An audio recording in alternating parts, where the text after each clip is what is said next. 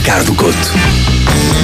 Como é que eu já ouvi isto? Sempre que falo de ginásios, sinto-me num documentário da vida selvagem. Porquê? Porque me sinto o narrador de uma espécie que é diferente da minha. É como se estivesse a ver bichos a comportar-se lá num habitat diferente do meu. No deserto do Serengeti, pula o leopardo. Pula sem parar. Ou será só uma aula de zumba? Admiro muito quem promete ir ao ginásio e vai mesmo. Acho que é precisa muita disciplina e força de vontade. Admiro imenso esta malta. Agora, deste grupo, há um que já me apoquenta um bocadinho mais. Falo daquelas pessoas que tiram fotos e fazem vídeos no ginásio. Porquê é que as pessoas se filmam a fazer prancha? Uma coisa é filmar para elas próprias, para corrigir posições ou até numa de autoestima. Na boa, não censuro. Agora, vou eu no carrossel de stories e parece que me apareceu um anúncio das televendas. É que nem todos somos graciosos nos movimentos como a Jane Fonda.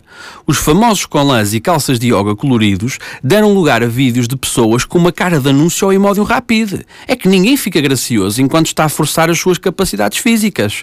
Parece sim que estão todos a lutar contra a prisão de ventre, ou então a suster a respiração na linha de Aveiro quando se passa em Cacia.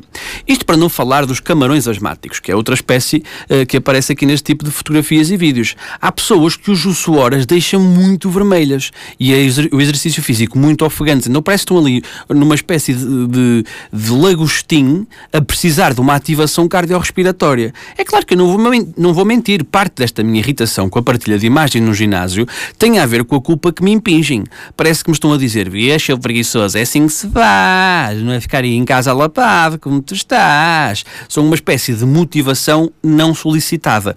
E pese embora a minha irritação, até vos agradeço. Agora, não me obriguem é a dizer que ficam bem, porque fotos a fazer músculo para o espelho do balneário, com sacos, chinelos, shampoos lá atrás, têm assim um encanto muito semelhante ao cheiro desses mesmos balneários.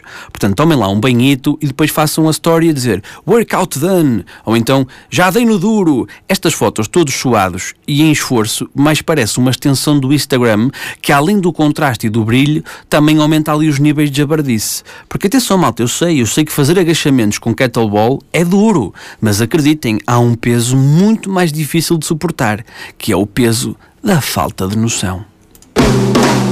Falta de noção.